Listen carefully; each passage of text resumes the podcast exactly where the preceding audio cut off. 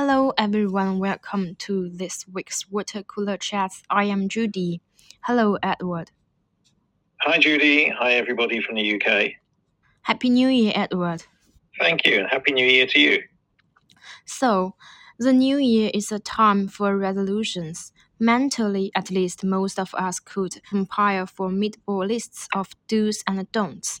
The same old favorites recur year and year out with regularity. So, Edward, what are the popular New Year's resolutions for now? I think in the UK, um, resolutions relating to health are always popular. And uh, January is the most popular time for people to join gyms. So there are lots of uh, adverts at the moment with special deals for membership of gyms.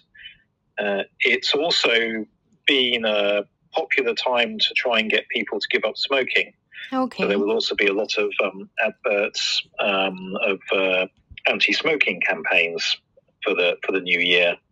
And more recently, um, a couple of things that have become fashionable in recent years uh, are something called Dry January and something called Veganuary. So, dry January and veganuary. Yes, that's right. Can you explain to us what do they two mean? Uh, Dry January is a campaign to uh, encourage people to stop drinking alcohol for the month of January. And Veganuary is a campaign to encourage people to go vegan for one month in January. Oh, so they are still related to living habits. That's right, yes. Yes, all of these things seem to be to do with um, personal health. I I'm wondering if you cannot give up smoking or do exercise regularly at any other time of the year. Why do you think it is possible to do that in January? It's a good question. I think it must be something to do with it being the new year, and the start of the new year is a time when a lot of people do take a moment to sort of look at their lives and ask themselves how they would like to change. Yeah. So perhaps health is is part of that, um, and it's also um, just after Christmas. So I hope it's after people have spent a few weeks drinking a lot and eating a lot. Yeah. So they, they feel like they ought to change a little bit anyway and uh, and try to take some time to get healthy. So I think those two things together um, make people feel that they want to start a new regime in, in the start of the new year. And that makes sense. So, will you join the dry January? I don't think I would join Dry January or, or Veganuary. Um, I, I don't think January is a very good month to try things like that because uh, it's uh, it's one of the sort of least pleasant months of the year. January because it's it's the middle of winter. It's dark. It's cold. The Yeah. weather's not very good. Just had a really nice holiday over Christmas, and you've got to go back and start work again um, with no other holidays coming up for quite a while. So it can be a bit of a depressing month. So to actually make it even more depressing by um, forcing yourself to give up all alcohol and not eat any meat or any cheese or anything like that. So I just think it's a it's not a great month to be taking on something that doesn't sound like very much fun anyway. It's just going to make you even more miserable. Yeah, I remember the winter in Britain. I think it's like the toughest toughest time in the year. If it's in the summer, you know, with the sunny and warm days, it may be easier to give up smoking or stop drinking. Yes, there is. Um, there's actually a date in the month. I think it's something like the third Monday of the of January is sometimes known as uh, Blue Monday All right. because it's it's regarded as yes, it's regarded as um, by some as being the most miserable day of the entire year is the third Monday of January. Um, they reckon psychiatrists reckon it, it's the most miserable day of the year for people because uh, the weather is really bad. Um, the, the sort of the all of the traffic has um, recovered from the Christmas break, so the traffic is usually really bad on that day. Um, it's also around about the date when everybody's credit card bills arrive after Christmas. Um, so everybody suddenly got the bill for all of the money that they spent over Christmas Oh, arrived no. around about that, that that particular Monday. So so all of the, the combination of those things together make it the most miserable day of the year. So that just shows you that January is a really bad month to be trying to um, do something like you know uh, not eating anything very enjoyable and not drinking anything and that sort of thing. Yeah, yeah.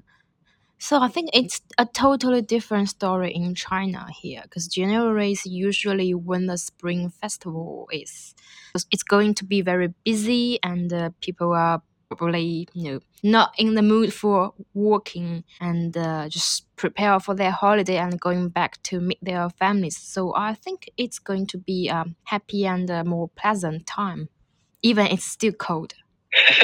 well, actually, yes, I, I, I think I think it's a very good time to have to have a festival because uh, in the UK, normally we don't have anything um, to look forward to until Easter, and Easter is usually about three months away. hmm So. Um, so we don't have anything really fun through the winter. So um, yes, I since I started um, uh, paying attention to and joining in with spring festival celebrations, it's uh, it's nice. It gives you something to look forward to in the winter. So, coming back to our New Year's resolution, most of us fail in our efforts at self improvement because sometimes because our schemes are too ambitious and we never have time to carry them out. Sometimes we even make the fundamental error like announce our resolutions to everybody else so that we will look even more foolish when we slip back into our bad old ways. So here are some tips for sticking to your New Year's resolution. Number one, get started now. I think that means we can do things even in a compromised way. So if you cannot go to a gym, at least you can do some push ups at home. So, what do you think of this tip? Do you think it will be helpful? Yes, I think it's uh, um, a good idea. Yeah. So, to, as you say, if you start on something small now, um, rather than trying to take on something that's so big that you really can't start it properly now, yes, you're more likely to succeed. Yeah, again, it comes back to our question. If you cannot live in a healthy way during most of the time of the year, so what is the special about the week after January the 1st? Like, we still have the same limitations unless we do some drastic actions. So, it is suggested to start with the time and the resources today, and you can keep the pattern into the new year.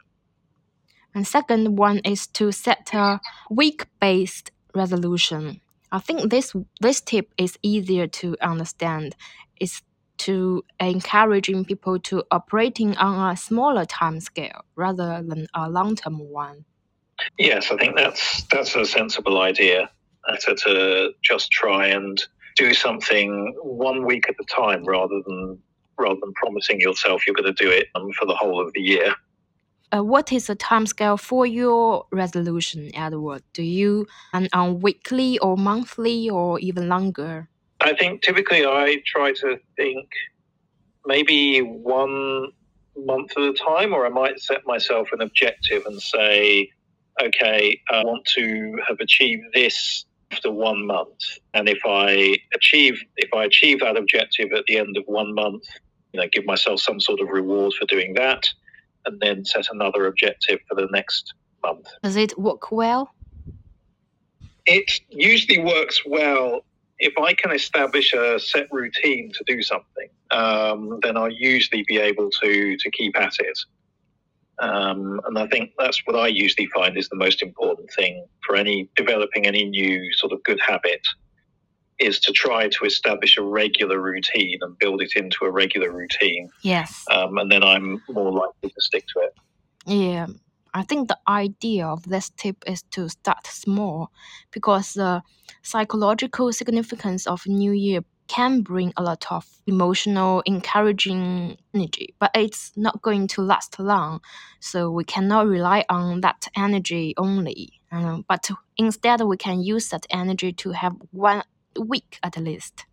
The third tip is to track your progress, including any failures and you have to be specific about your failures. If something derails you, make notes of them, and you can therefore analyze it and avoid the failure trigger in the future. So, do you have any habits like this?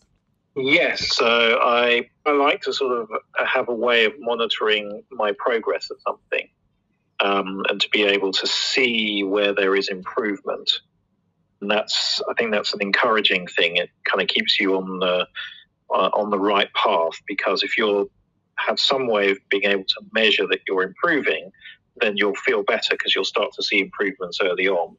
And uh, you can look at that, and that kind of gives you an incentive to keep going. Yeah, myself find it's easy to write down something you achieved. But what about the failures or the mistakes? Are you willing to also make notes of the failures? I think with uh, with the failures and mistakes, um, I think it's probably it's better not to think about them and focus on them too much. It's probably best to accept that at the start that you are going to have some times when you when you fail. Mm-hmm. Uh, not to give up completely when that happens. Yeah. Um, but to be prepared for it and, and then just to forget it and um, and keep going. So you are holding different opinion to this one yes, I think I think better to try to put a failure behind you as quickly as possible and forget about it and just concentrate on the, the things that you're succeeding at. So, Edward, can you tell us what is your New Year's resolution?